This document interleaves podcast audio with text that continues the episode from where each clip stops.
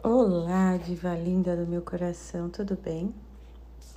Seguir a leitura de Mateus 14, nós paramos na, no versículo 12, em que finalizamos a leitura da morte de João Batista, né? E eu escolhi aproveitar essa, essa história para falar sobre o pior lado da mulher e que a feminilidade não, não é nem boa nem má, mas quem opera nela, né, as suas decisões livres que apontam. Só que dá para perceber, dá para você prever como que uma mulher de más intenções vai se comportar e como um homem egoísta, né, é, tirânico, machista, o nome que quiser dar, vai se comportar também, né? Herodes queria tudo que ele desejava, né? E não foi nada prudente. E se encantou por ela, desejou, prometeu que não devia, foi soberbo. E aí isso custou a cabeça de João Batista. Né? Aqui é uma, um, um tipo de homem né?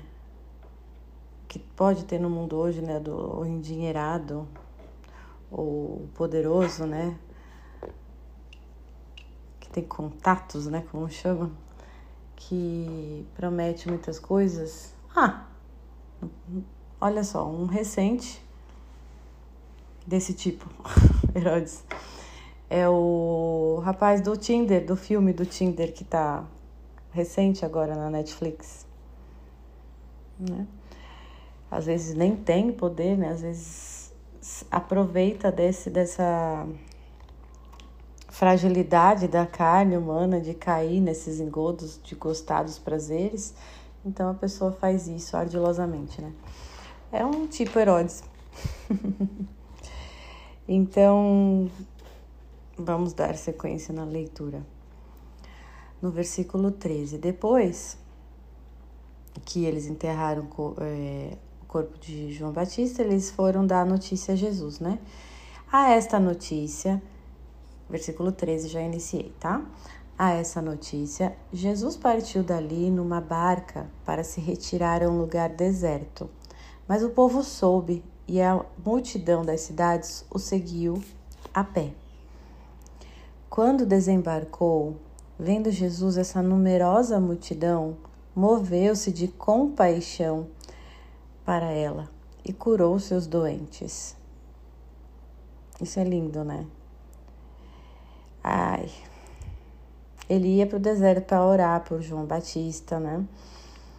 Mas vendo essa multidão atrás dele, ele se moveu de compaixão. Isso aqui, gente, é um ponto que eu quero chamar a atenção para nós que temos mania quando a gente se converte, que a gente tem que seguir o, o roteirozinho de fazer a novena tal, a oração tal, de ficar tanto tempo na, no sacrário, tanto tempo na missa e de qualquer jeito, aí as pessoas estão morrendo, precisando de você, mas você tem que cumprir a sua tabelinha de fazer a oração, a novena de São José, não sei o que, não sei o que, e não pode ser qualquer uma.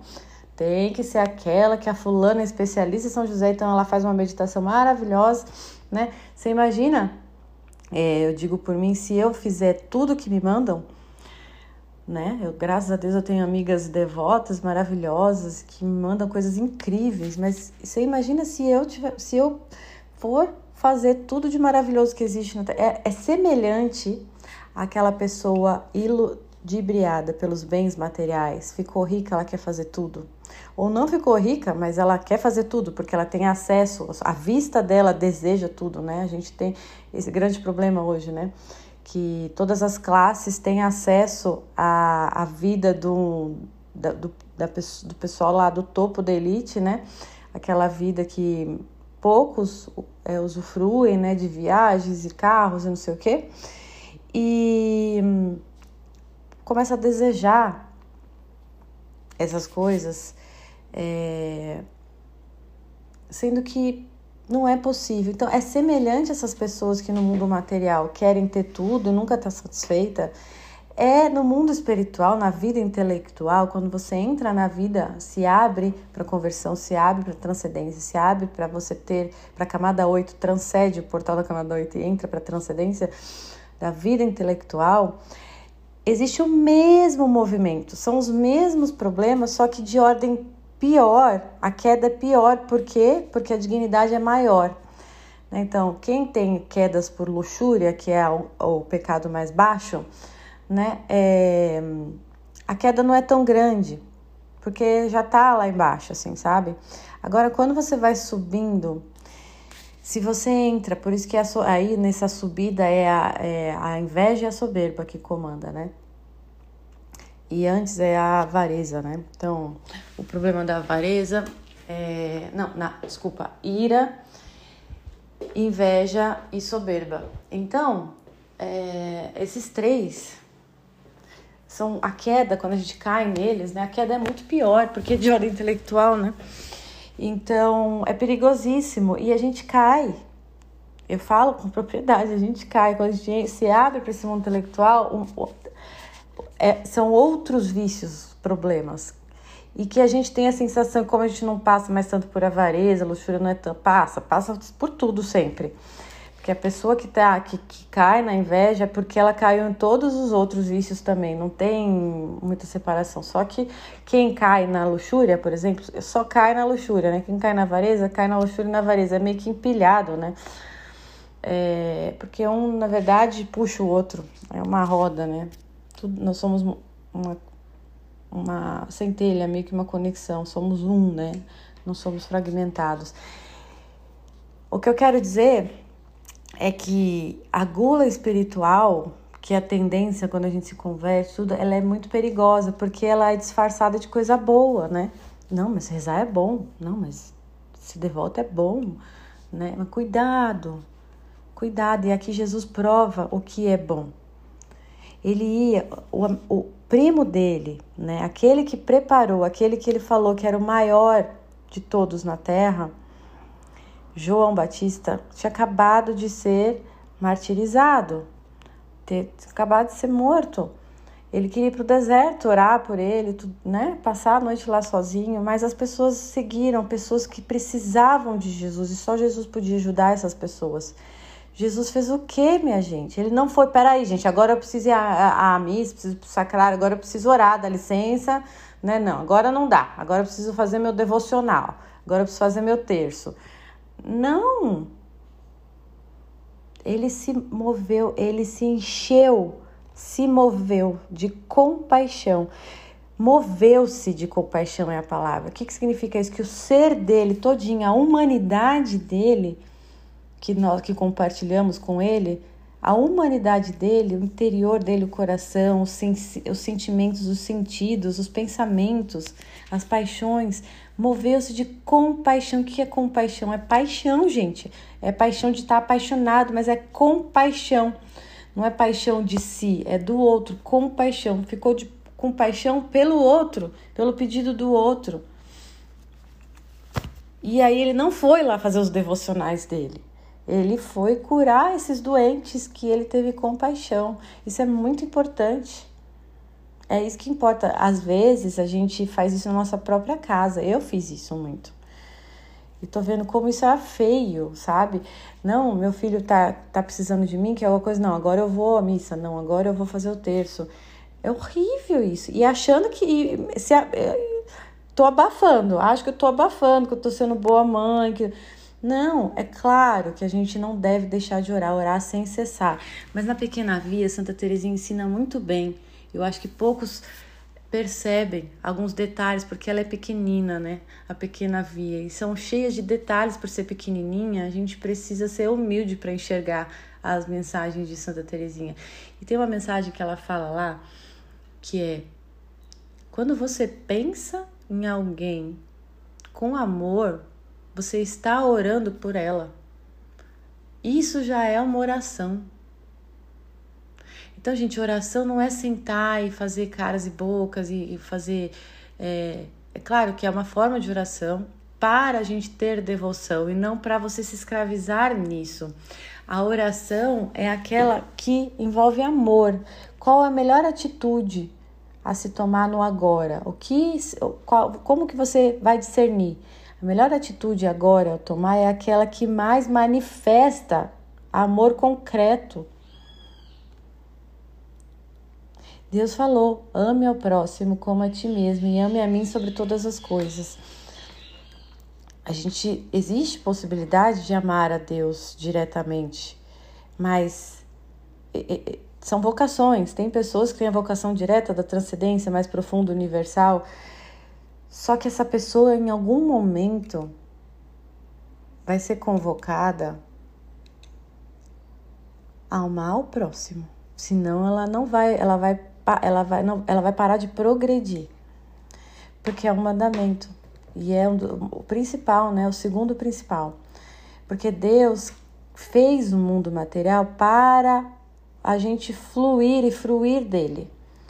Então é por meio do mundo material concreto que a gente chega a Deus. Não dá para pular, embora tenha algumas pessoas escolhidas, vocações específicas que se chega, mas pode se chegar primeiro, mas vai ter que amar o próximo. Essa pessoa ela chega até Deus primeiro para ela aprender a amar o próximo, por exemplo. Essa pessoa que tem o dom mais de ir direto a Deus, Deus vai convocar ela, então agora volta para você amar o próximo, porque é por meio das pessoas, por meio da minha, das minhas criaturas que me amam, que, que, que demonstra de fato que me ama. O, meu, o amor que vocês têm por mim, isso tô, eu tô fingindo que eu sou a palavra de Deus, que eu sou Deus, abusada.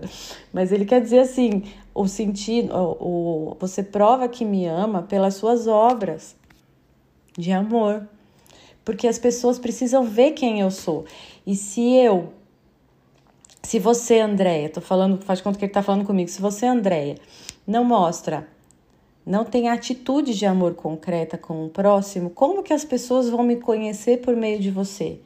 Não basta só você, Andréia, me conhecer e saber que eu te amo e que eu te quero e você me obedecer. Isso não basta, porque eu fiz seres humanos para participar uns com os outros, para comunhão. Então eu preciso que você reflita a minha luz e para isso você precisa amar o próximo, senão não tem como. Não, não tem como, não adianta você falar que eu sou maravilhoso, lindo, perfeito para as pessoas, não é suficiente.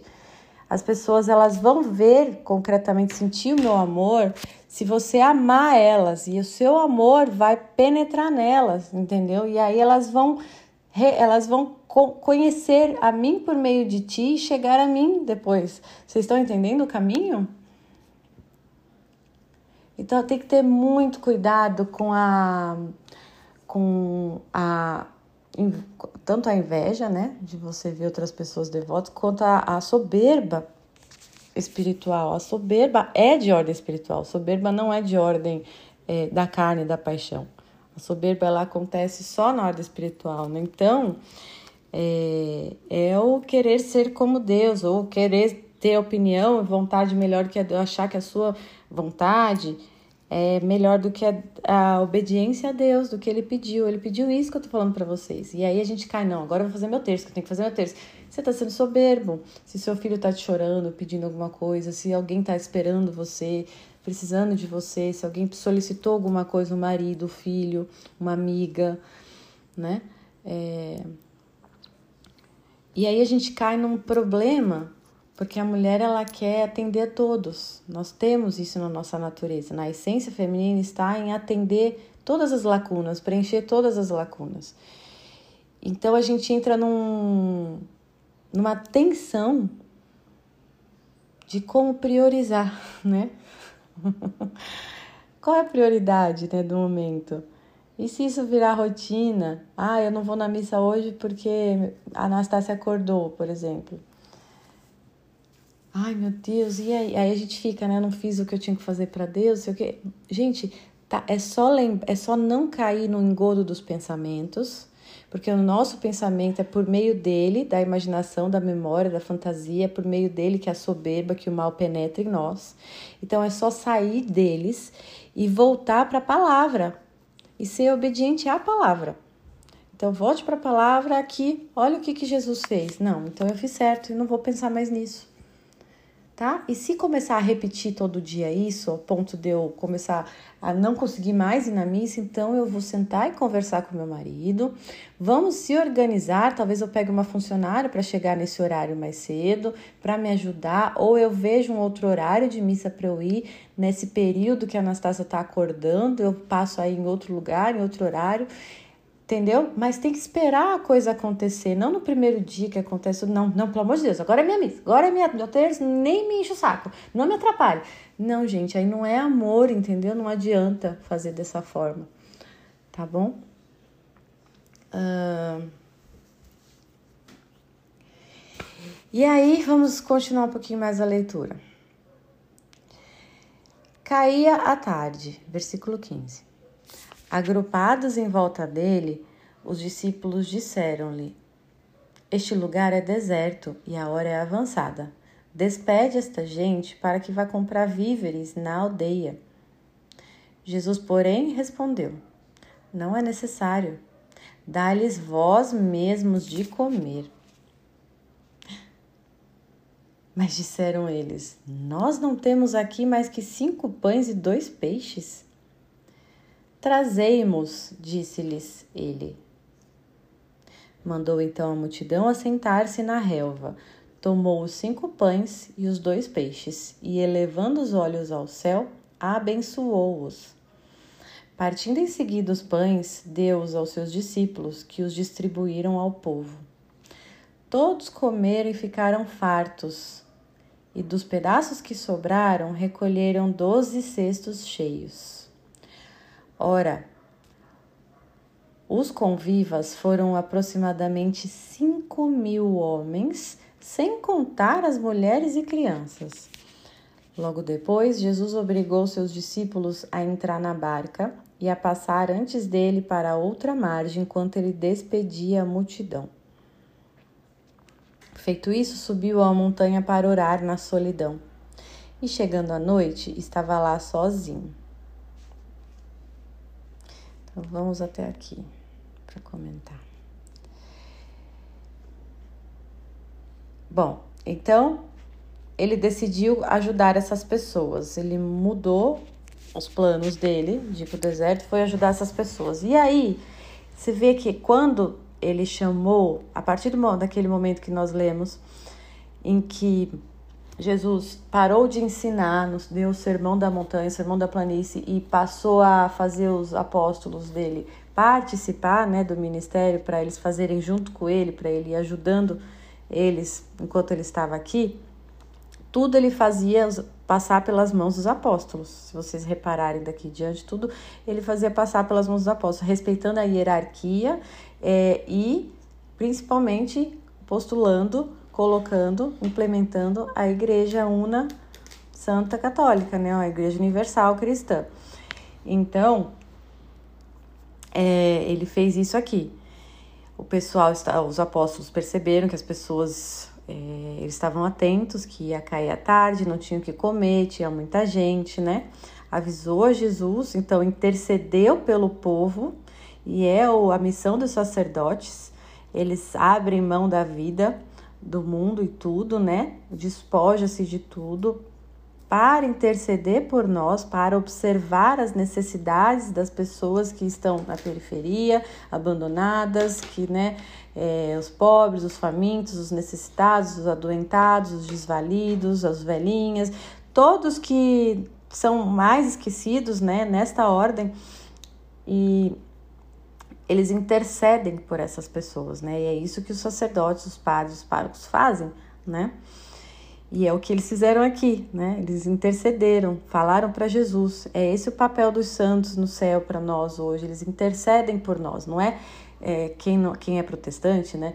Então, que estou explicando e fica a seu critério ouvir ou não, né? Mas a, a, a pretensão de nenhum santo e nenhum sacerdote e nenhuma igreja católica é, lícita não tem a intenção de tomar lugar de Deus. São amigos de Deus numa hierarquia de intercessão, né? Porque Deus está ele habita em nós, mas ao mesmo tempo a dignidade dele, a pureza dele é muito distante da nossa. É semelhante eu querer conversar com um bebê e que ele entenda coisas que ele não vai entender, por mais que eu explique, seja a professora, a melhor professora do mundo de química, a melhor do mundo de prêmio Nobel, eu vou para um bebê de 3 anos para Anastasia explicar a química, ela não vai entender. Então é semelhante é, a gente tentar entender Deus e a sua vontade para nós diretamente. Então a intercessão, além de nos ajudar, né, nessa comunicação, eles intercedem por nós, comunica a Deus o que nós precisamos. É, é uma hierarquia belíssima, lindíssima, que forma amizades por afinidades, por semelhanças, por necessidades, por valores, por aproximação. Então, né, tem santos mais próximos de mim na humanidade, pela biografia deles, eu vejo que foram muito próximos de mim, que são aqueles que eu tenho mais afinidade, são aqueles que eu mais peço intercessão. Né? Santa Terezinha é uma minha, né? As Terezas são as minhas eu amo as Terezas. Terezinha me chamou, depois Edith Stein, que é Santa Teresa Benedita da Cruz, e Santa Teresa d'Ávila, né? As três armaram para me chamar. e é tão engraçado isso. E depois São João da Cruz, né? É, que era o mestre delas, né? Então, é aqui é, mostra que é, está na história aconteceu um exemplo de como ele queria que fosse e é como a igreja busca ser, entendeu? Fidedigna ao que Jesus fez. E aqui os apóstolos intercederam por este povo que estava faminto, que não ia ter onde dormir, que ia cair à noite e não ia ter para onde eles dormirem o que comer, que lá não tinha nada para comprar. E aí Jesus provou-os, né? Perguntando: dai vós mesmos de comer, né? O que, que Jesus estava falando aqui? O que você é capaz de fazer por essas pessoas? Eu quero saber qual é a sua participação humana. Jesus sabe que eles não eram capazes de nada de cuidar daquelas pessoas, mas Jesus queria a vontade inteira deles. Então Jesus provou-los ali e eles falaram tudo que eles tinham, porque tudo até ali, né, a, o entendimento simbólico, alegórico é, qualquer entendimento além do literário, né, o literal, né, aliás, eles não tinham ainda ali. Jesus que trouxe e é o Espírito Santo que revela para nós essa, essa inteligência. Não somos nós, nós somos nécios, esse, que eles entendiam igual criança, tudo literalmente. Então, aqui eles entenderam literalmente. Jesus falou: ajude eles. Eles falaram: só tenho três peixes. Eles não, não tinham capacidade ainda de entender a simbólica da coisa, entendeu? Que Jesus estava querendo a vontade deles máxima e não o, peixe que eles tinham e o pão. Não estava pedindo para eles fabricarem pão nem peixe material, mas para eles darem a máxima vontade deles. Senhor, eu não tenho nada, mas o que o que quiser que eu faça, eu faço. Entendeu? É, era de ordem simbólica, só que eu estou mostrando para vocês que até ali até a descida do Espírito Santo em Pentecoste, nós éramos assim, meio nécio, meio burro, tipo, entender tudo de modo literal. É... E é o Espírito que dos, é o Espírito Santo que Jesus falou em outro momento. É necessário que eu vá para que o Espírito venha e dê os dons, né, do entendimento, do conselho, da ciência. Então, é, eu que estou aqui explicando para vocês e que é, falo sobre sentido por detrás, alegórico, simbólico, tudo não sou eu, entendeu? É, e todo mundo que vocês ouvem também, tudo é o Espírito Santo agindo, né? A obra do Espírito Santo, sempre. Não somos nós. Então, aí, quando a gente lembra disso, dessa passagem, a gente lembra quanto a gente é nécio, porque a resposta de Pedro é a nossa resposta no dia a dia. É, a gente é isso, nécio, então não tem que ter soberba, não, entendeu? é... E também a gente tem que tomar cuidado, porque outra forma de soberba é a pessoa que inveja. Então ela fica afetada se o outro sabe é, mais do que ela. Mas a pessoa, essa pessoa que acha que o outro sabe mais do que ela, ela é tão soberba, mais soberba do que a pessoa que está ensinando. A pessoa que está ensinando nem deve ser soberba, provavelmente. O que acontece é que ela está sendo instrumento do Espírito Santo e o outro que está invejando confunde a pessoa com o Espírito Santo. E passa a invejar a pessoa, entendeu? Isso tem, a gente tem que tomar muito cuidado, porque essa sutileza está em todos nós. Todo dia a gente passa por isso. Eu passo, você passa. Todo dia a gente passa por esse engodo, né? Esse pensamento de inveja ou de orgulho.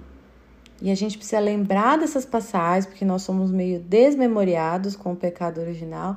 Por isso que sempre tem que, três vezes por dia, se concentrar e lembrar dessas coisas. Para a gente não cair nesses pensamentos deixando-nos levar a ponto de se comportar pela inveja ou pela soberba. Entende? Isso é muito sério. E se você, se isso chamou sua atenção, ouça esse podcast todo dia, um pouquinho, até isso ficar um lembrete já automático na sua cabeça. Quando você tiver pensamentos, sentimentos, sensações soberbas de inveja, você lembrar disso, né? E ai, pera, é uma tendência do meu pecado original. Não sou eu que escolhi, mas eu escolho se eu vou agir pela soberba que eu senti, se eu vou agir pela inveja que eu senti, ou se eu vou me aquietar, receba a colha, fique bela, calha a boca, até que essa paixão, esse vício se ordene, se reequilibre dentro de mim. Isso vai acontecer com o tempo, às vezes no mesmo dia, às vezes na outra semana, e aí eu fale com a pessoa algo, eu responda o que ela me ensinou, o que ela disse, que aí eu vou fazer isso com mais justiça. Eu vou ser mais justa com a pessoa e comigo, né? vou ser menos reativa. Uh, então ele fez aqui eles participarem, deixando clara a hierarquia da igreja, que os fiéis que quiserem chegar a Jesus precisa ir pelo meio do sacerdote. Não dá para tirar o pontífice. Sinto muito protestantes que negam essa hierarquia. Fica bem difícil para vocês, embora é, para Deus tudo pode e Deus sabe o coração de cada um e não importa onde, onde as suas ovelhas perdidas estejam, é dele pronto, as ovelhas perdidas é dele, não importa onde esteja, né? É, mas se você adere, se você adere à vida de Jesus e se adere a sua vida à coerência que ele fez aqui, aceitando com docilidade, fica mais fácil. O caminho flui melhor para você, entendeu? Flui muito melhor. Eu falo com propriedade, que eu já fui é, protestante, já fui testemunho de Jeová, já fui espírita, já fui candomblé, já fui umbanda, já fui wicca, já fui Allan Kardec, estudei muito Allan Kardec, já fui esotérica tá? É, eu posso falar com propriedade as dificuldades, os percalços de cada. E eu vivi mesmo, porque eu busco a Deus desde pequenininha. Eu vou até mostrar para vocês nos stories. Minha mãe, eu fui esse fim de semana para casa da minha mãe e ela me deu: Olha, André, o que eu achei aqui, eu quero te dar. Eu acho que é teu. Acho que você precisa guardar isso para você. Algumas cartinhas que eu fazia para ela quando era pequenininha. É impressionante como Deus era centro da minha vida o tempo todo, o tempo todo. Eu, assim, eu não lembrar, eu lembrava vagamente das cartinhas, mas não do conteúdo mesmo. Né? Eu mostro para vocês se vocês quiserem. É... Então, é, por que, que eu tô compartilhando a minha vida, essa parte da minha vida? Para mostrar para vocês que o que eu tô falando não é com base em, em estudos que eu fiz, mas da minha própria experiência quando eu é, me ponho a julgar alguma coisa, algum modo de viver, julgando que existe um mais suave e um mais pesado, é porque eu passei por isso, tá? Não porque eu sou metida besta aqui, não, tá? Não sou ninguém mesmo. Eu não sou nem quero ser. Não tenho vontade nenhuma de ser ninguém, assim, além de além de filha de Deus, assim, excelente. Aí eu quero ser o melhor. Aí eu sou gulosa, tá? Então, vamos continuar aqui. Ah, meu Deus, são 11 11. Hum. Jesus, porém, respondeu: Não é necessário dar-lhes vós mesmos de comer. Mas disseram eles: nós não temos aqui mais de cinco pães e dois peixes. Então ele deu tudo que eles tinham, tudo que eles sabiam, tudo que eles conheciam, tudo que eles poderiam pensar, tudo que eles poderiam dar materialmente e intelectualmente, eles deram para Jesus. Então Jesus ficou satisfeito e respondeu: Trazei-mo, diz-lhes ele. Então, mandou a multidão se sentar, levou para o céu, partindo, multiplicou-se em cinco mil homens, fora as mulheres e crianças. Né? Então, é, essa, é isso que ele quer da gente, que a gente dê tudo que a gente tem, dentro da nossa capacidade hoje, no agora, o que eu tenho agora.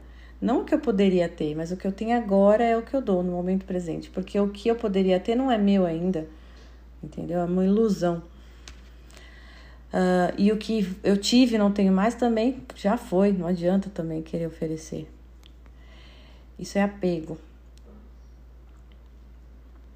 Depois que Jesus saciou essas pessoas de estômago e da palavra, né?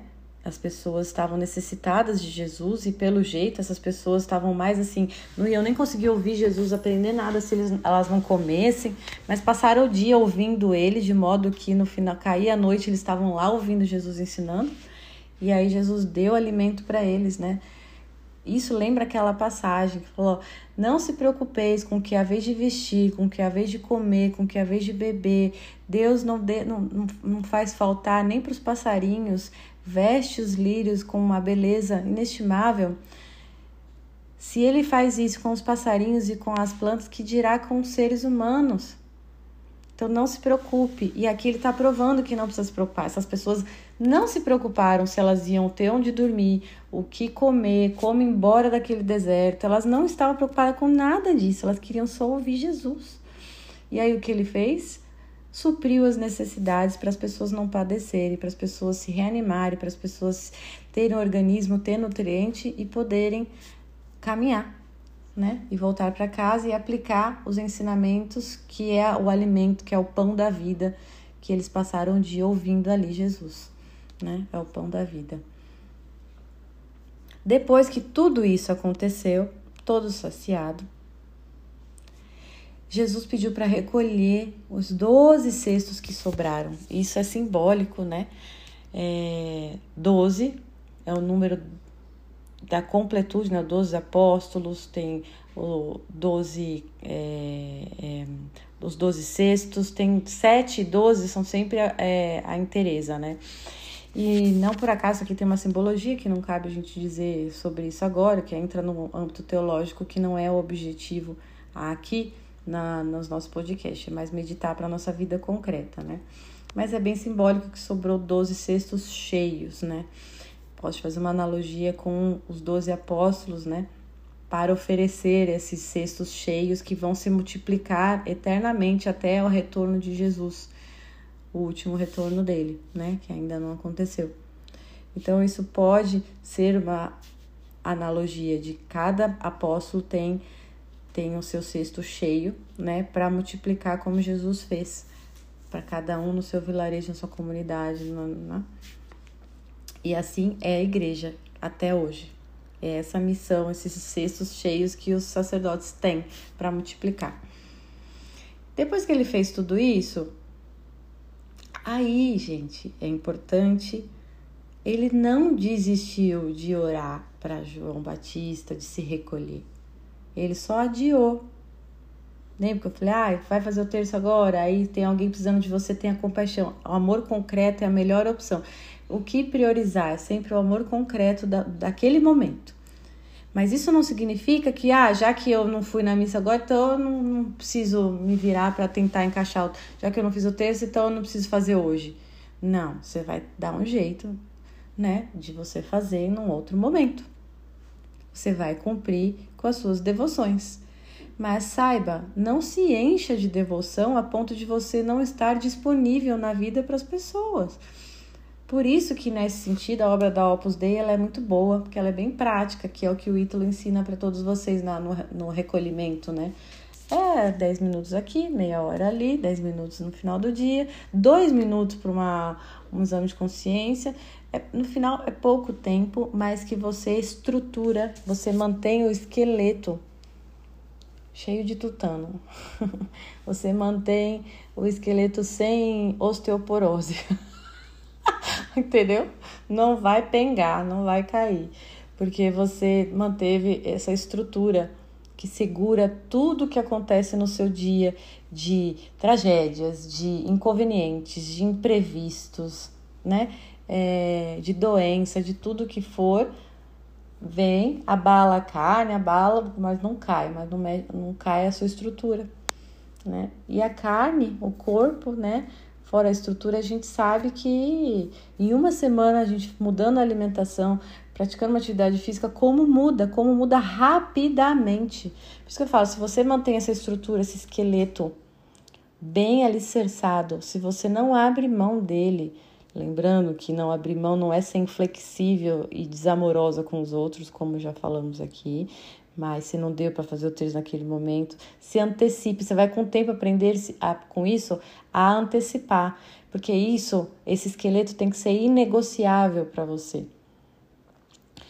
Para ele ser inegociável e você amar concretamente no agora, você vai aprender a antecipar algumas coisas, você vai ficar habilidosa em antecipar algumas coisas, porque você vai focar, observar, tá dando atenção a isso, né? Você vai ficar melhor em resolver problemas, né? Tudo isso é e tudo isso reverbera na sua vida prática, né? Na, na sua saúde, na sua atividade física, na sua alimentação, no seu lazer, no seu trabalho, na ordem, né? Por isso que eu falo assim, vocês irem direto para planner, querer ordenar a superfície, ordenar o corpo, se o esqueleto tá com osteoporose, é, não vai, não, não funciona muito bem, né? Então, eu também falo isso com propriedade, que eu já fiz todos esses erros. É... E quando eu falo já fiz, não é que eu não faço mais, tá bom? Que fique claro. Eu sou tão. Eu sou, eu sou tão torta, gente, vocês não fazem ideia, assim. O esforço que eu tenho que fazer pra eu, pra eu me endireitar, assim. Santo Agostinho me, me aguenta. Eu sempre peço ajuda dele, que também é um do, um, um santo de intercessão para mim, de muito afeto. Ele e Padre Pio também. Por, Padre Pio por outros motivos. E. Enfim, ele não desistiu. E quando estavam todos saciados, à noite, geralmente é vigília, não adianta, tá todo mundo dormindo, descansado. Por isso que a vigília é muito boa, né? No final das contas, é o melhor momento. Tá todo mundo descansando, né? Aí ele subiu a montanha para orar na solidão. Então, lendo o 21 aqui, o 22. Logo depois, Jesus obrigou os seus discípulos a entrar na barca e a passar antes dele, para outra margem, enquanto ele despedia a multidão. Então, ele mandou os discípulos irem e ele se despediu da multidão. E aí, né, como ele é Deus, ele foi do jeito dele, do jeito que ele quis, até a montanha para orar na solidão, de modo que ninguém visse para onde ele foi, né? E chegando à noite estava lá sozinho. Entretanto, já a boa distância da margem, a barca era agitada pelas ondas, pois o vento era contrário. Pela quarta vigília da noite, Jesus veio a eles, caminhando sobre o mar. Quando os discípulos o perceberam caminhando sobre as águas, ficaram com medo. É um fantasma! disseram eles, soltando gritos de terror. PS, observação da Deia. Lembra que eu falei que a gente é nécio, que é o Espírito Santo que dá entendimento simbólico, alegórico, tá? Então, tudo literalmente sim, a gente entende. E aqui não foi diferente. Acharam que era o fantasma, porque era um negócio esquisito todo dia Deus com eles, falando que era Deus e tudo mais, e eles não entra na cabeça. Só o Espírito Santo faz entrar mesmo, entendeu? Mas Jesus logo lhes disse: Tranquilizai-vos, sou eu, não tenhais medo. Todo paciente, por quê? Porque ele sabe da nossa limitação, que a gente não é capaz de. Ele sabe, é o melhor pedagogo do universo, né? Então ele falou: não tem, fiquem tranquilos, não tenha medo, sou eu. Então você imagina, um, eu lembro quando eu ouço isso, eu lembro eu falando isso para Anastácia, quando ela acorda à noite, alguma coisa assustada, né? Calma, tá, sou eu, mamãe tá aqui, calma, tô aqui. Eu imagino que é essa sensação que Jesus tem ao falar com a gente, esse amor que eu que eu sinto, eu, miserável que sou, sinto um amor profundo em poder tranquilizar a Anastácia, a confortar ela nesse momento que ela tá apavorada com um pesadelo. Eu, calma, sou eu, tô aqui, momento aqui, momento aqui. Isso é prazeroso para mim, é, é assim, é, é, é, Quem é mãe sabe, não há palavras que expresse o sentimento que acontece no nosso coração nesse momento em que a criança vai se acalmando, ou quando ela tá com fome, que é TT, o neném, né? E chora, e chora e se acalma no peito. Não tem sensação, não é mesmo? E Jesus tem essa sensação com a gente. Como eu, mãe, tenho com a Anastácia, quando eu protejo ela, que ela tá aflita, desesperada, Jesus não acha um fardo cuidar da gente. Vocês têm que entender isso para não cair em escrúpulos. Ele não acha um fardo. Quando a gente pede socorro a ele, desesperado, ai, eu não sei fazer isso, socorro, me... ai, eu tô com inveja, socorro, me ajuda, me salva, Senhor, salva se eu tô desesperado, eu não sei o que fazer. Ele tem o sentimento de uma mãe que acolhe um filho no seio. Ele vem correndo, ele quer, ele espera que a gente peça essa ajuda. Isso é lindo demais.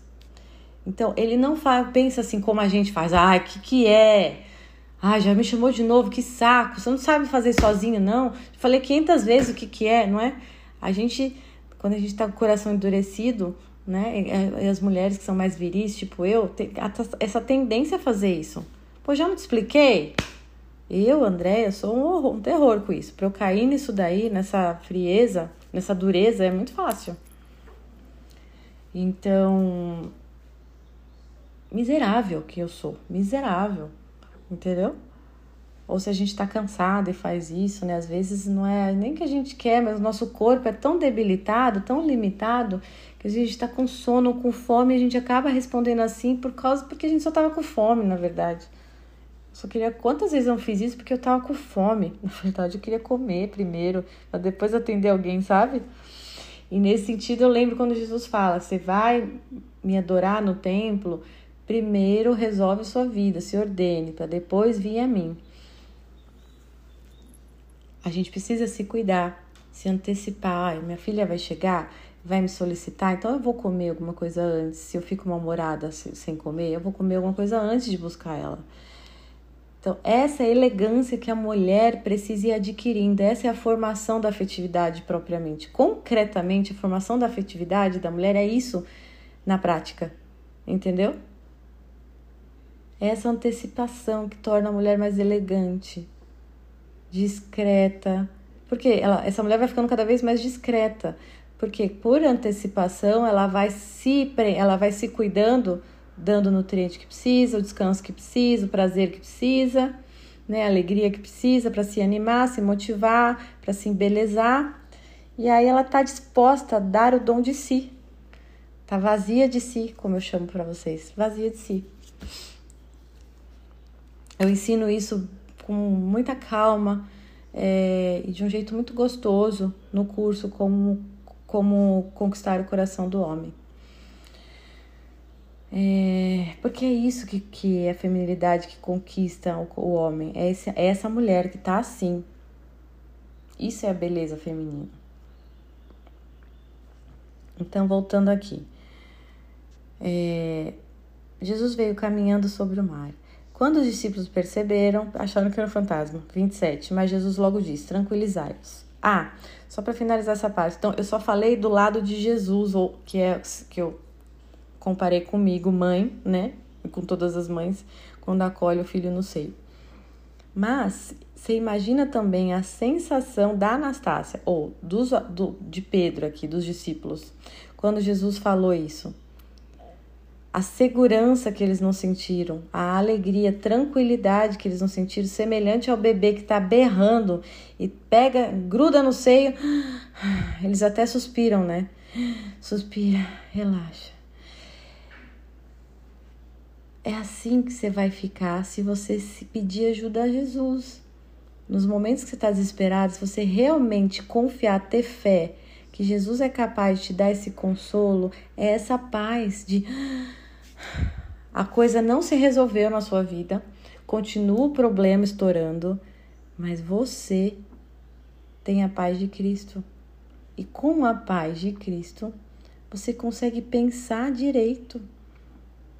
calcular o melhor jeito de fazer, tomar alguma atitude para resolver aquilo, planejar melhor, antecipar, prever, enxergar as possíveis soluções, enxergar o quadro todo. Se você tá com ira, tristeza, tudo fica cinza, turvo. A paz de Cristo dá, ordena seu ser para que você trabalhe sua mente para trabalhar seu corpo em direção a resolver aquele problema do melhor modo. E aí eu lembro das mulheres da Bíblia do Antigo Testamento, Esther, Ruth, que fizeram isso, esperar o tempo certo, porque elas tinham a paz de Cristo. Então elas não se desesperaram mediante lá o povo que ia morrer, o marido que estava sendo enganado pelo pelo o conselheiro dele mal, que queria tomar o lugar dele. Ela esperou dias, o momento certo, num jantar, dias depois para falar com o marido. Como ela teve essa serenidade, essa falta de ansiedade, essa paciência? A paz de Cristo. A fé em Cristo. O que é a fé em Cristo na prática? Quando ela teve a notícia, o corpo desespera, tudo desespera, ela olha para o céu, meu Deus, semelhante a esse Deus que está caminhando. Você pede ajuda, calma, sou eu. Ele responde: Eu vou te acalmar, eu vou te ajudar. A ajuda de Deus é ordenar o nosso ser, corpo, alma e espírito, para a gente ser capaz de usar nossas faculdades humanas para resolver o problema. Ordenado, a gente pode receber dom, os dons do Espírito Santo. Desordenado, o Espírito Santo não entra. Então, se a gente se ordena, quando a gente se ordena, por isso que tem que se acalmar para meditar, para orar, para receber o Espírito Santo. Porque se você é desordenada, cheia de desejos, cheia de paixões, não tem como receber. Não cabe, não combina, é, é outra frequência. É como se fosse outra frequência de rádio, não vai. Né? Uh, então, lembre-se disso. É essa paz, essa serenidade você precisa para trabalhar com as suas mãos, com os seus pés, com os seus braços, com a sua cabeça, com o seu peito. São os nossos meios de ações humanos: braços, pernas, peito, cabeça. E esse, isso tudo trabalhando, o nosso ventre, que são as nossas paixões, eles, eles ficam domados. Eles começam a dar sinal de rebeldia, a gente já, opa, a gente já doma. Quais são essas paixões do ventre? Da gula e do sexo. Luxúria e sexo, luxúria e gula. Prazeres da, da mesa e da cama. Vocês já notaram, mulheres, né? Estamos entre mulheres que, quando a gente fica ansiosa, desejosa de alguma coisa material, uma viagem, uma coisa, a gente fica com tesão, a gente sente estímulo sexual também né? Na, na, nas nossas partes íntimas. Já repararam isso? Não é só propriamente para fazer sexo ou no momento de um, de um erotismo que a gente sente é, um estímulo sexual na, na genital. Quando a gente está diante de, um, de alguma coisa que a gente espera muito, uma viagem, um bem, um currículo, um, né, um Enem, sei lá, a gente sente do mesmo modo. São porque mexe com as nossas paixões. As paixões é boca, né? É o que Jesus fala assim: não se preocupe só com o que entra e o que sai. O que entra, sai, né? O que entra na boca, se preocupa com o que você come, né? Falou para os fariseus uma vez que ah, você não lavou as mãos para comer, né? Você tem que se preocupar com o que tá dentro do coração, o que sai do coração, né? Não o que entra pela boca. Ah. Não falei bastante hoje, né? Compensou a missa que eu perdi. Isso que eu olhei o horário, eu, não, eu achei que eu ia na missa agora das 11h15. é... Então Jesus logo disse: Tranquilizai-vos, sou eu, não tenhais medo. 28. Pedro tomou a palavra e falou: Senhor, se és tu, Manda-me ir sobre as águas até junto de ti. Essa passagem é muito bonita. Pedro era um sanguíneo, né, gente? Tá? Era assim, um sanguíneo nato, assim. E ele era aquele entusiasta, né? Tudo que Jesus falava, eu vou, eu vou primeiro, não vou. Lavar seus pés? Jamais, você. Que, quer dizer, lavar meus pés? Não, eu que lavo os seus. Aí Jesus fala, não, se não lavar, eu não vou pro céu, não vou mandar. Não, então lava todo o meu corpo, lava todo. é Pedro, tipo, sanguíneo. Muito, é muito engraçado.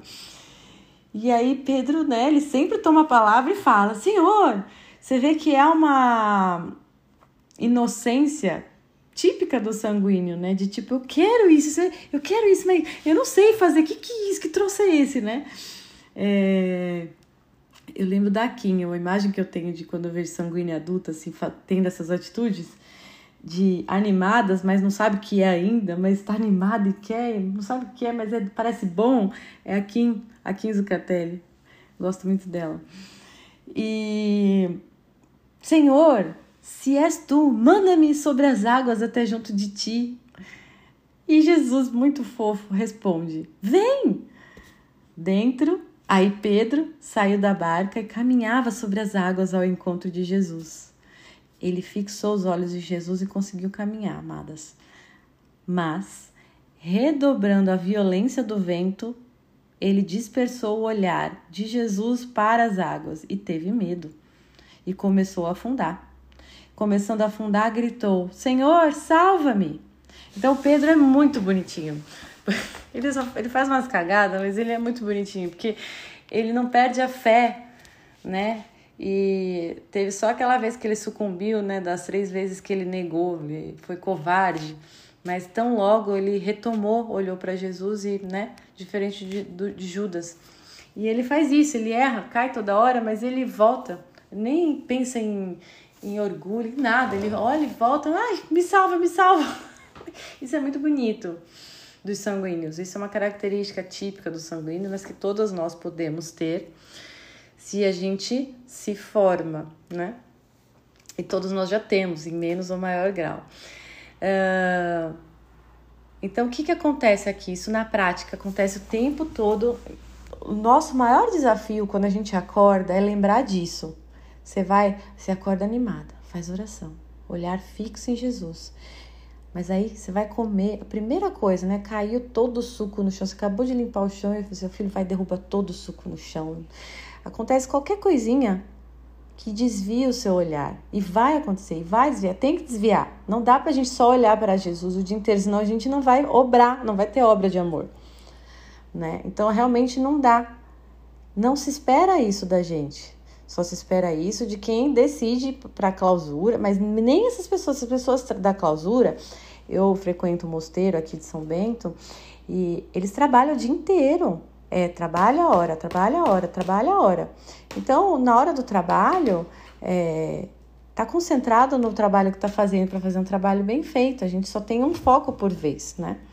Então, é normal, não queira que, ai, se culpando, ai, meu Deus, já errei, esqueci que você existe. Não entra nessa onda.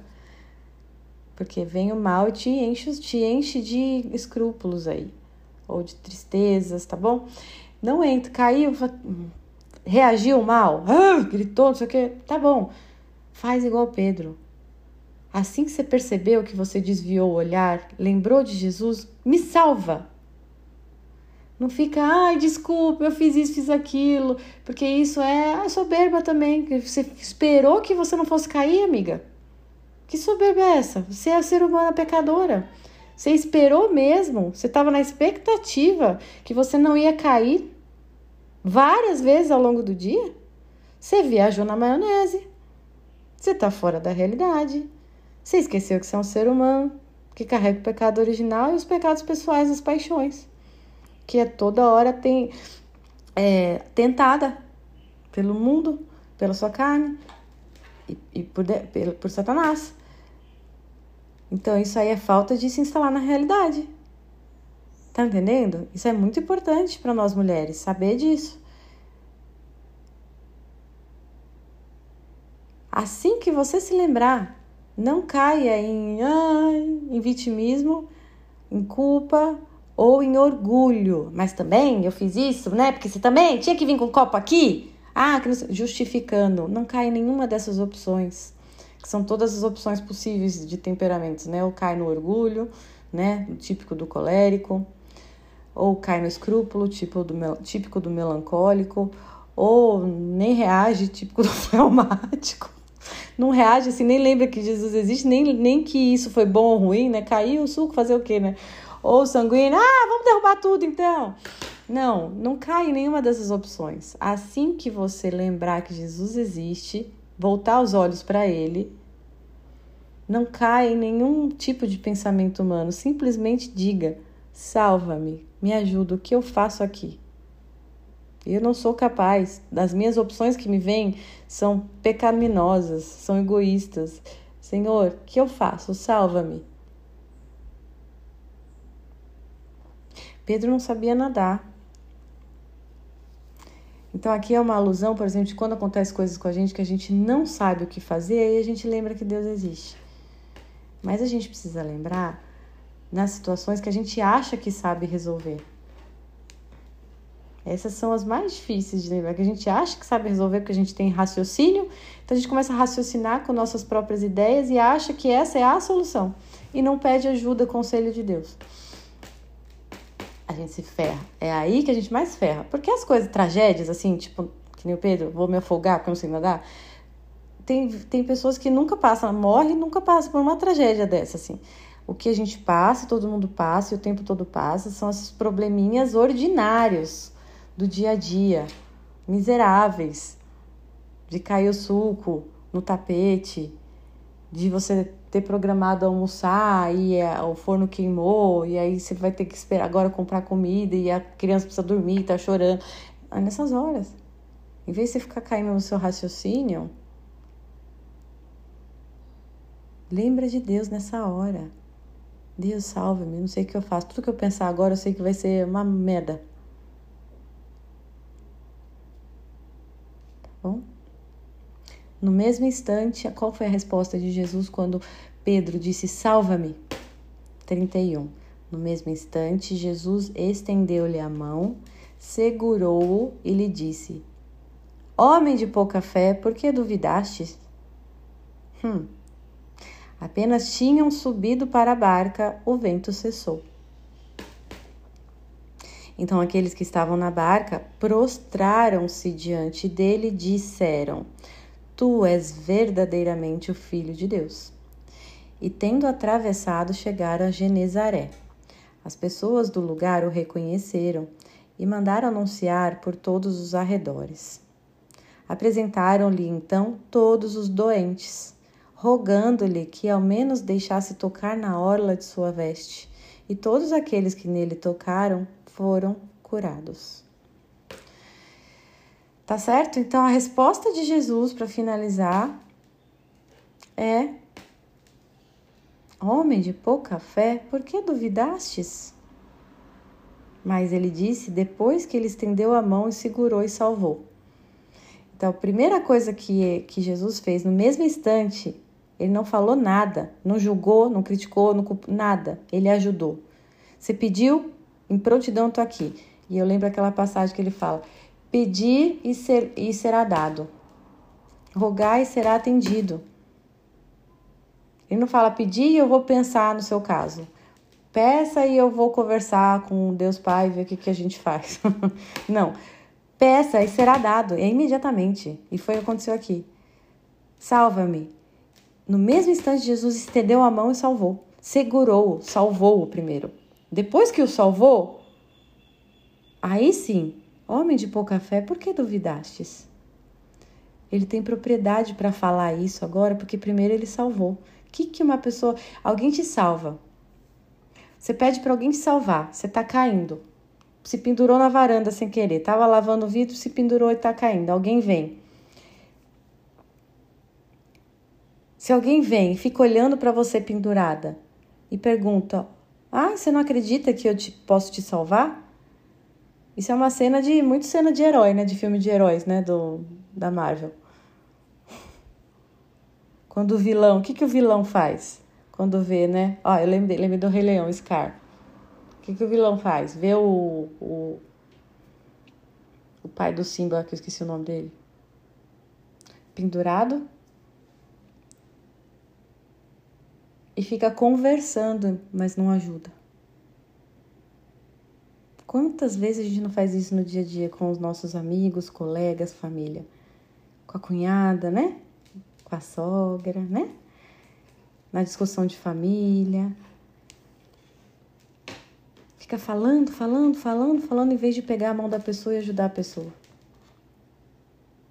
Fica dando lição de moral. Chato isso, muito chato. Eu fiz muito isso já. Nossa, fiz muito isso já. Recebi muito isso também, mas fiz muito também. Igualmente. Então, o que é cristão? Gente, hoje eu falei tanto que o áudio interrompeu. Ainda bem que eu vi logo. Tô ficando craque em falar sozinha, achar que tá filmando, que tá gravando e não tá. Por isso que sou em presencial, não tem este problema de tecnologia no presencial, não é mesmo? Então, quantas vezes a gente não faz isso no nosso dia a dia? Em vez de a gente pegar a mão da pessoa e ajudar, a gente fica dando lição de moral, julgando, criticando, condenando, fofocando dela. Aí tem os tipos de pessoas, né? Tem aquela pessoa que tem coragem de falar na cara, né? E fica falando. Tem aquelas que faz cara de planta e fica falando mal dela para terceiros da família, né? Ou depois vai embora e fala um monte pro marido, né? Que o marido devia ter defendido, feito alguma coisa. Mas peraí, e você fez o quê? a gente precisa tomar iniciativa. A vida cristã é vida de corajosos. São os bem-aventurados. A maior aventura que existe é ser cristã, gente. A aventura é a ação, né? A gente vê os filmes de aventura, né? O Jonah Jones. É uma, é uma representação de que é ação, é obra, é ação o tempo todo. É adrenalina o tempo todo. É se superar o tempo todo. É ato de coragem o tempo todo.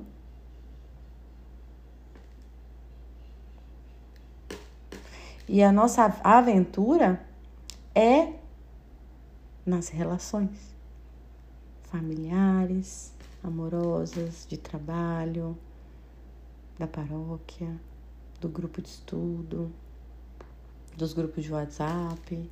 Você fica enchendo o saco ou você pega a mão da pessoa e ajuda?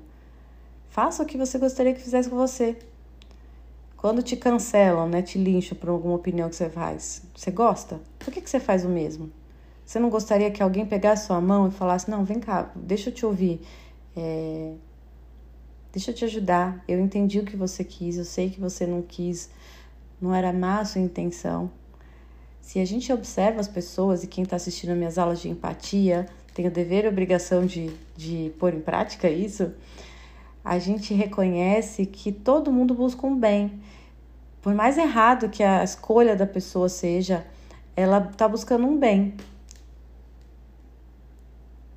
Eu vou compartilhar, inclusive, uma outra coisa agora que vocês para tomar para tomada de consciência, que é a, a formação consiste em tomada de consciência das coisas do que somos nós e do que é Deus e a discrepância, o abismo né, entre, entre nós.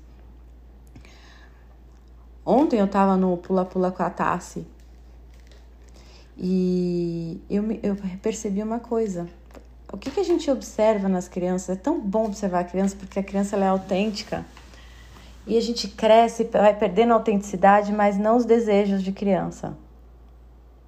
A gente não perde os anseios humanos que estão em nós desde que a gente nasce, não muda, porque a gente amadurece biologicamente, vegetativamente, que a gente cresce, evolui, desenvolve, para morrer, para corromper, para decair a matéria. A nosso núcleo ele não, não passa por este processo, porque ele é eterno. Por que, que eu tô falando isso? A Anastácia, e você vê que é normal isso todas as crianças, umas mais, outras menos, expressam mais, outras expressam menos, mas todas têm o mesmo desejo de ser reconhecida, de ser vista, de ser admirada. Então a Anastácia fala, mãe, olha o que eu tô fazendo, pulando. Ela falava Mãe, olha o que eu fiz agora. Mãe, olha o que eu fiz agora. Acho que ela fala a cada segundo. Mãe, olha o que eu tô fazendo. E para ela só fazia sentido ela pular no pula-pula se eu olhasse. Se eu olhasse.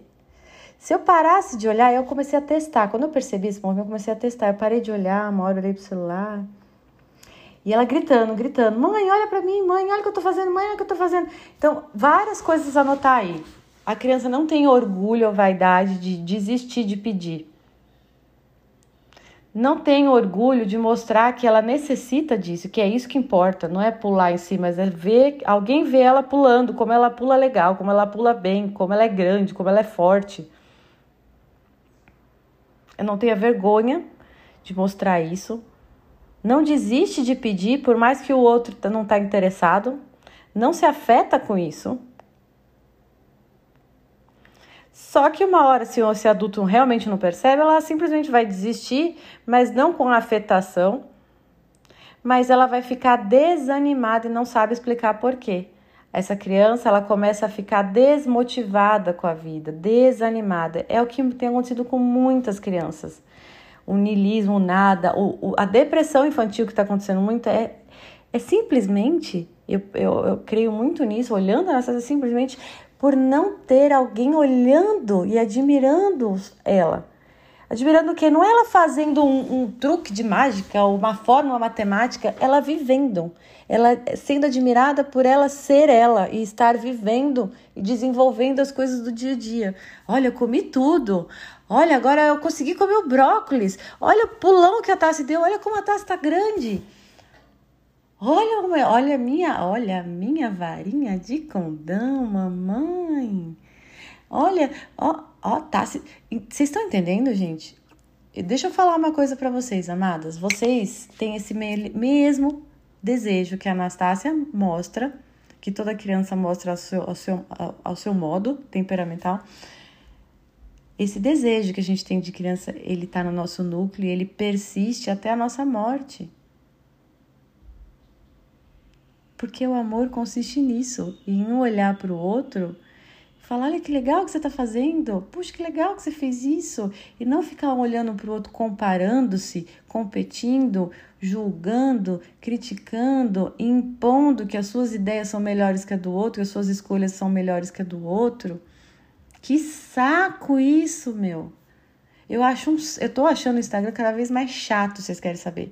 Eu tô, olha, eu vou te falar que eu entro por causa de vocês, porque é um negócio que tá, tá muito chato. Porque ou é povo de, de um, é, disputando é, argumentos, ou disputando, ou se não é argumento, é bunda, é, dancinha, é, é cansativo, é, sim, é chato, não é nem cansativo, é chato. É, e no final, todo mundo, todo mundo ali que está fazendo isso estão buscando o quê? O que a Anastácia busca, que todos nós buscamos a vida inteira, não importa a idade, mas que a Anastácia mostra de um jeito lindo. A criança mostra de um jeito belo. A criança pede isso e mostra que precisa disso de um jeito que todo mundo faz questão de dar, fica encantado. É isso. Se não ser como as criancinhas, não entrará no reino dos céus. Humildade não é você se rebaixar, não é, não é ficar com a cabeça abaixada. Humildade é isso. Cara, amor, você tá namorando? Amor, eu quero casar. Amor, você não entendeu. Eu não aguento mais namorar nessa situação. São várias situações que eu sofro, que me desanima no dia a dia, embora eu queira te amar todos os dias, mas minhas forças estão indo embora. A gente precisa planejar o nosso casamento. Eu não consigo mais viver assim. Eu preciso do seu olhar para mim. Eu preciso que você tenha mais atenção para mim. Eu quero dar toda a minha atenção para você as minhas energias estão divididas. É um tipo de conversa que uma namorada que quer casar e não sabe como se posicionar com o namorado que está enrolando tem que ter. No casamento, tá com problema com seu marido? Ele não tá te ouvindo? Amor, vem cá. Vamos jantar? Faz um jantar. Olha, amor, puxa, Primeiro olha para ele como eu olhei para Anastácia. Olha como você pula bem, Tassi, e admire de verdade, amor. Olha no olho. Lembra de como você ama aquele homem, não as atitudes que ele tá tendo que te desagradam. Ai, amor. Eu amo você e eu sei que vou amar a vida inteira. Porque eu imagino, quando eu falo isso, eu tô falando agora imaginando meu marido, tá? Para te ajudar, amada, mas espero que você tenha essa, esse sentimento também pelo seu marido de olhar para ele por pior que seja sendo as atitudes dele, olhar e falar: caramba, mas se algum trator passasse aqui agora para pegar ele, eu me jogaria na frente para salvar ele. Às vezes, muitas vezes eu olho para eles quando e imagino isso, e aí eu retomo a mim mesma, eu retomo a minha alma. E as minhas paixões, eu domo elas pelo meu intelecto, pelo amor. O intelecto é o amor, no final das contas. A máxima do intelecto é operar pelo amor, é a lei do amor. Hum? Então Jesus estendeu a mão, salvou ele primeiro. Ele salvo, seguro, aí dá para conversar. Por que dá para conversar? Porque você tem autoridade para falar alguma coisa, que você primeiro fez obra, você primeiro ajudou a pessoa, você salvou a pessoa. A pessoa está salva. Agora você tem a autoridade para ensinar, para fazer perguntas, para estimular, e a pessoa tem capacidade de ouvir, porque ela não está desesperada, ela não está querendo se proteger, se defender. Ela está equilibrada também. Então você tem a autoridade na mão e ela está equilibrada, nutrida, em segurança. Agora dá para ensinar, dá para conversar. Homem de pouca fé, por que duvidastes? Ele fez uma pergunta que ali salvo, Pedro era capaz de pensar e responder, e não só de reagir se defendendo, se justificando ou se vitimizando. Entende? Que pedagogia perfeita temos aqui em nossas mãos e a gente não faz usufruto? Eu estou usando essas podcasts como leitura pedagógica para vocês, não teológica. Por isso que não importa a sua religião. Embora eu fale de algumas coisas inevitáveis, porque não sou eu, mas Cristo que deixa claro aqui, e eu trago luz a esses pontos da doutrina de Cristo, que é cristocêntrica. Mas o meu intuito nesses podcasts é te ensinar a meditar, a ver além da palavra literalmente, a ler os símbolos e principalmente a se autoeducar, a clarear. É pedagógico. Então, depois disso, ainda teve um outro ato, né? Que o vento cessou. Então, Jesus salvou Pedro, perguntou para ele: Homem de pouca fé, por que duvidaste? E na sequência fez um outro ato de fé, para ele ter fé. Então, ele não só perguntou e ficou esperando Pedro dizer alguma coisa bonita do nada, mas ele deu elementos para Pedro ter fé. Olha que amoroso essa gente, é impressionante. Como é impressionante, eu fico impressionado. É impressionante o amor, a pedagogia perfeita, porque ele não só perguntou, como ele deu elementos para Pedro formular uma resposta boa, motivada na fé. Ele motivou a fé ali. Depois que ele perguntou, o vento cessou. É semelhante se o marido dizer para você, te traiu, você perdoou, ele é semelhante ele dizer para você, você pode confiar em mim. E na sequência, ele ter uma atitude que prove isso, que te anime a acreditar no que ele falou, que te faça ter confiança nele mesmo. E aí eu lembro do filme Aurora. Agora com o despertador pro Ângelos o filme Aurora, que ele se arrependeu, ele, ele falou palavras para ela acreditar, mas ela não, não bastava, obviamente, e ele ficou indo atrás dela e tentando agradar ela em tudo. Ele fez o que fosse possível. Se arriscou se jogando no ônibus atrás dela, e ele fez o que foi possível em obras para ela confiar nele de novo, que a palavra dele era de confiança. Então prestem atenção nessas coisas. A palavra solta sem obra é morta. Tá escrito isso.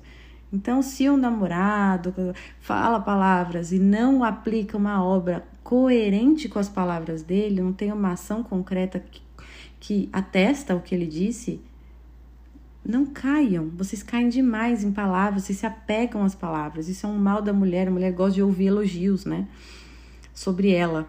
Então o cara fala um pouquinho de você, que você é maravilhosa, é a melhor de todas, você já esquece que você foi traída, você já esquece que ele tá sendo um, crápula há muito tempo, que ele é um crápula com a família, com todo mundo, e aí você acha que só com você ele não vai ser.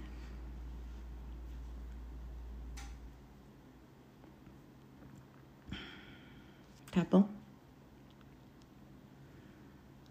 E aí ele foi ganhando cada vez mais autoridade, Jesus, a ponto de as pessoas perceberem que não precisava nem ouvir ele, nem pedir, bastava tocar nele.